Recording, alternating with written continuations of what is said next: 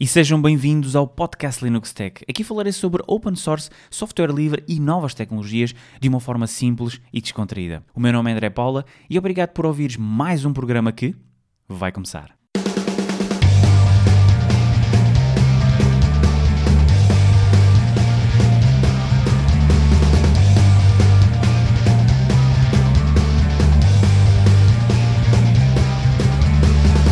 Este programa tem o patrocínio da Arxi.pt, uma empresa jovem e inovadora focada na transformação digital em open source, representante e parceiro Gold do software Odoo.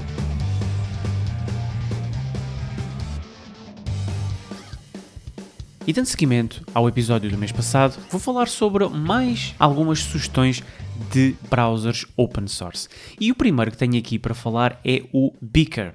E é um browser desenvolvido pela Blue Links Labs que tem como base o Chromium e que se assemelha a qualquer outro também, exceto aqui numa grande diferença que é de poder alojar websites. É isso mesmo que ouviste. Este recurso é chamado de Hyperdrives, que usa o protocolo Hyperscore, que é um P2P Data Sharing. O que é que isto significa de forma simples? É que cada um de nós pode criar um website e partilhá-lo com outro Beaker user, sem existência de um servidor pelo meio. Foram desenvolvidas ferramentas de edição, sincronização de pastas e ficheiros, de forma a não ser necessário por exemplo, aprender Git, linha de comandos ou outro tipo de conhecimento de administração de servidores para alterar e administrar também o website que nós criarmos. Em vez do conhecido HTTPS dois pontos barra barra, é usado o Hyper dois pontos barra barra ou o DAT dois pontos barra barra e o resto do link para partilhar o mesmo com terceiros. A vantagem do uso do peer-to-peer -peer network no browser Beaker é, por exemplo, facilidade de fazer hosting de um website e a partilha privada de informação com as pessoas que tenham acesso ao link. E este é um dos casos onde se aplica a Decentralized Web ou a D-Web, onde nenhuma entidade tem o controle total do conteúdo, porque esse mesmo conteúdo é partilhado apenas com quem queremos e está alojado no nosso computador. O Picker Browser está distribuído segundo ou sob a licença MIT e é bastante transparente naquilo que recolhe de informação. É um browser que corre em Windows, macOS e Linux, sendo este último uma AppImage e foi esse que eu testei. A primeira vez que corre, mostra a licença e diz também informação que recolhe, como por exemplo o IP público e também estatísticas anónimas. Mas esta última ela já está ativa por padrão e por isso para desativarem têm de fazer isso nas settings do browser. Depois uma outra opção é escolher correr o beaker em background.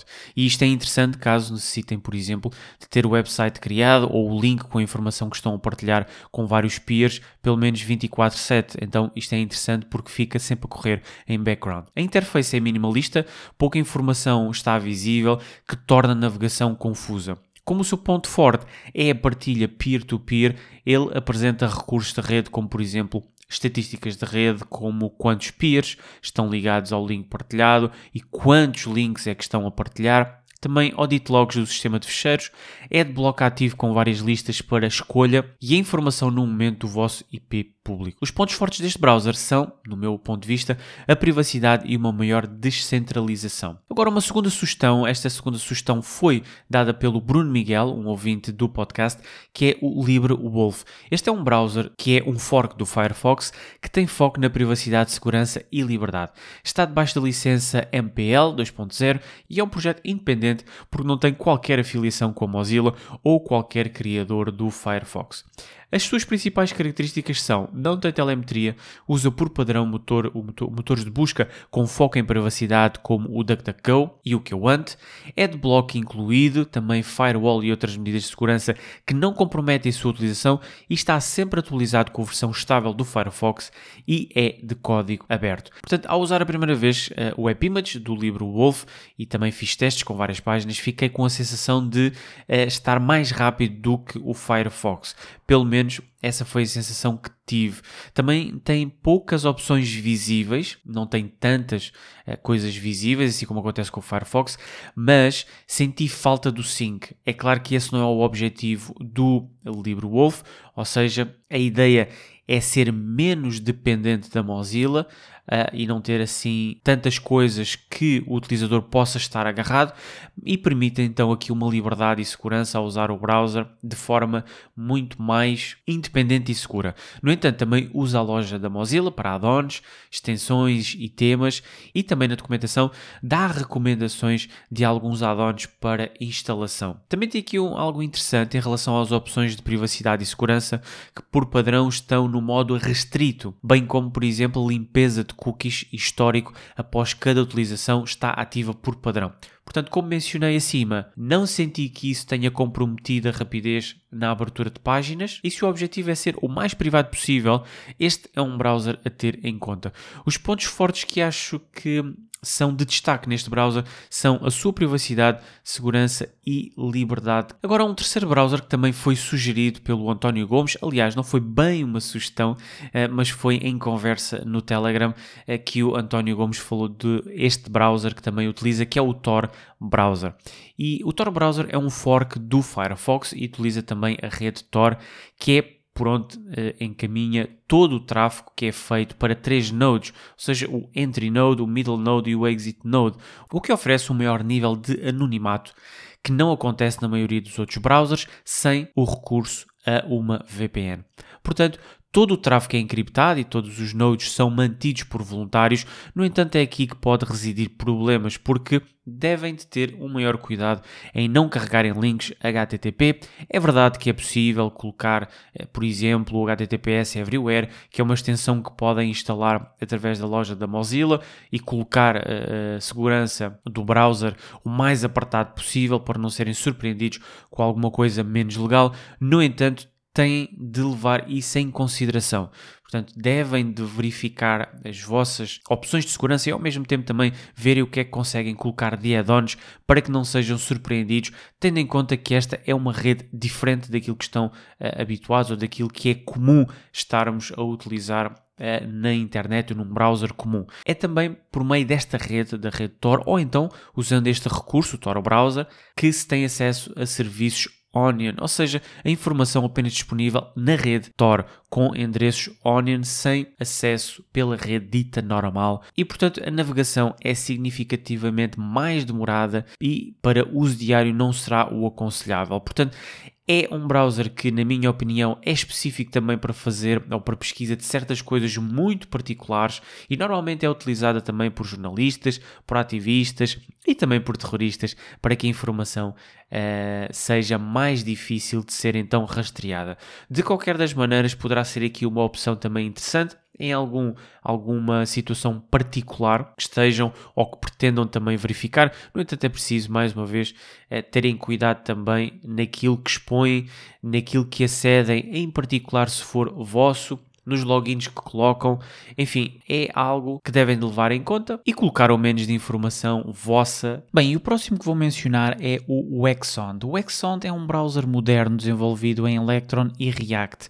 É compatível com Windows, macOS, Android e Linux e do que li, ele tem base Chromium, ou seja, tem algumas coisas do próprio Chromium, mas como foi desenvolvido em Electron e React, eles têm aqui uma forma diferente de fazer então o desenvolvimento eh, e o que, daquilo que li, acaba por ser mais fácil o desenvolvimento e ao mesmo tempo tornaram o aspecto do Chromium bem mais bonito e moderno do que eh, eventualmente um Chromium. Portanto, ao abrir por padrão, este é muito provavelmente o browser mais bonito de todos eles, daqueles que mencionei, quer da primeira parte, quer desta segunda parte.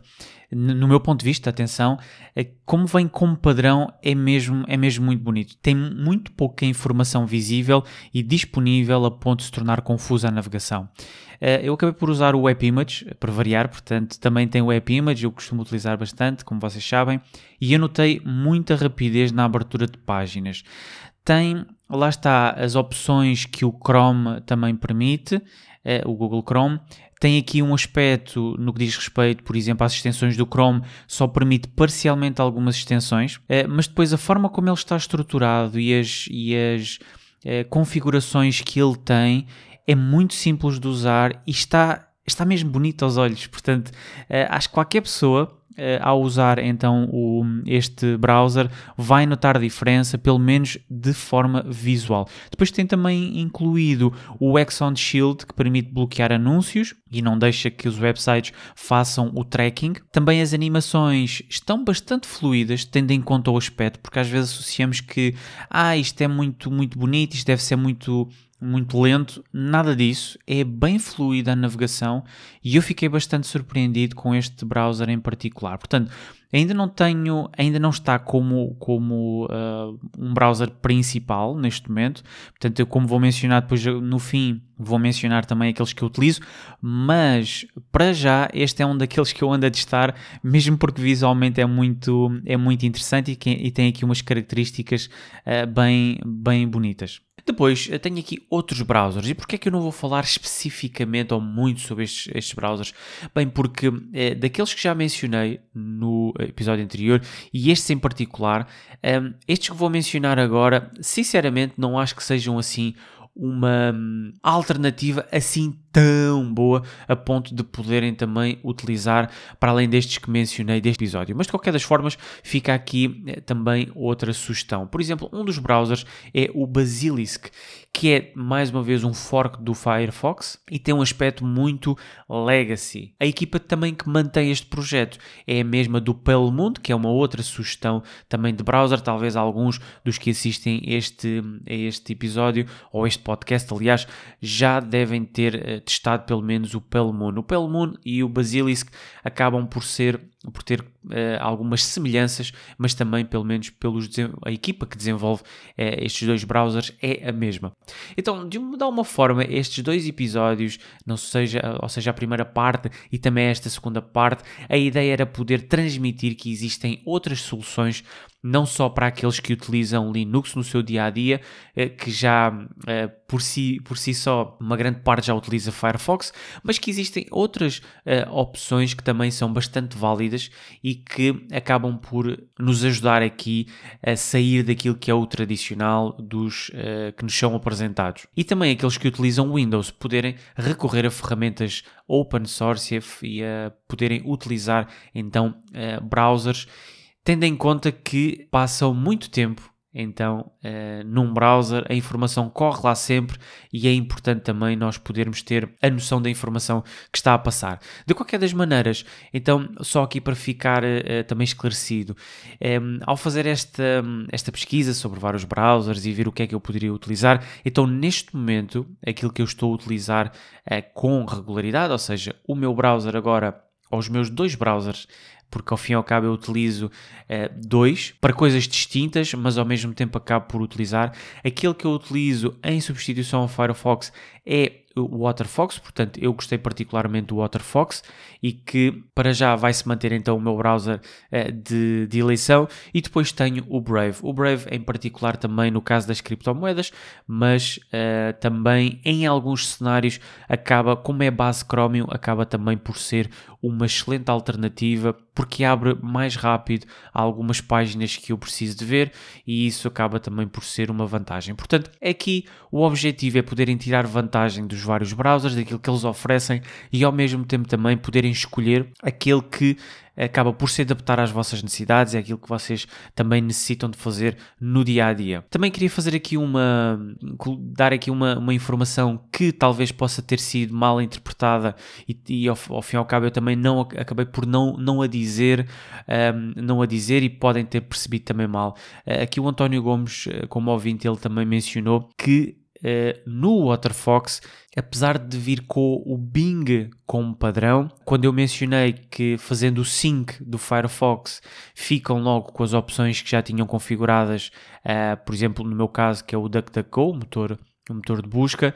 No entanto, apesar de vir o Bing como padrão, mesmo que não faça o sync, têm outras, outros motores de busca que podem facilmente substituir pelo Bing. Portanto, fica aqui esta, esta informação ou este complemento, por assim dizer, que pode ter sido, não pode pode ter sido interpretada mal ou podem não ter, posso não ter, aliás, não incluí bem esta informação, mas podem no fazer também. Portanto, o Waterfox já inclui para além do Bing, apesar de ser o Bing como padrão, mas podem escolher à vontade, mesmo não recorrendo ao Sync. No meu caso, eu uso o Sync e para mim dá muito jeito nesse sentido. Também, antes de fechar este episódio, mencionar que mais uma vez lancei-o muito tarde uh, este, este episódio.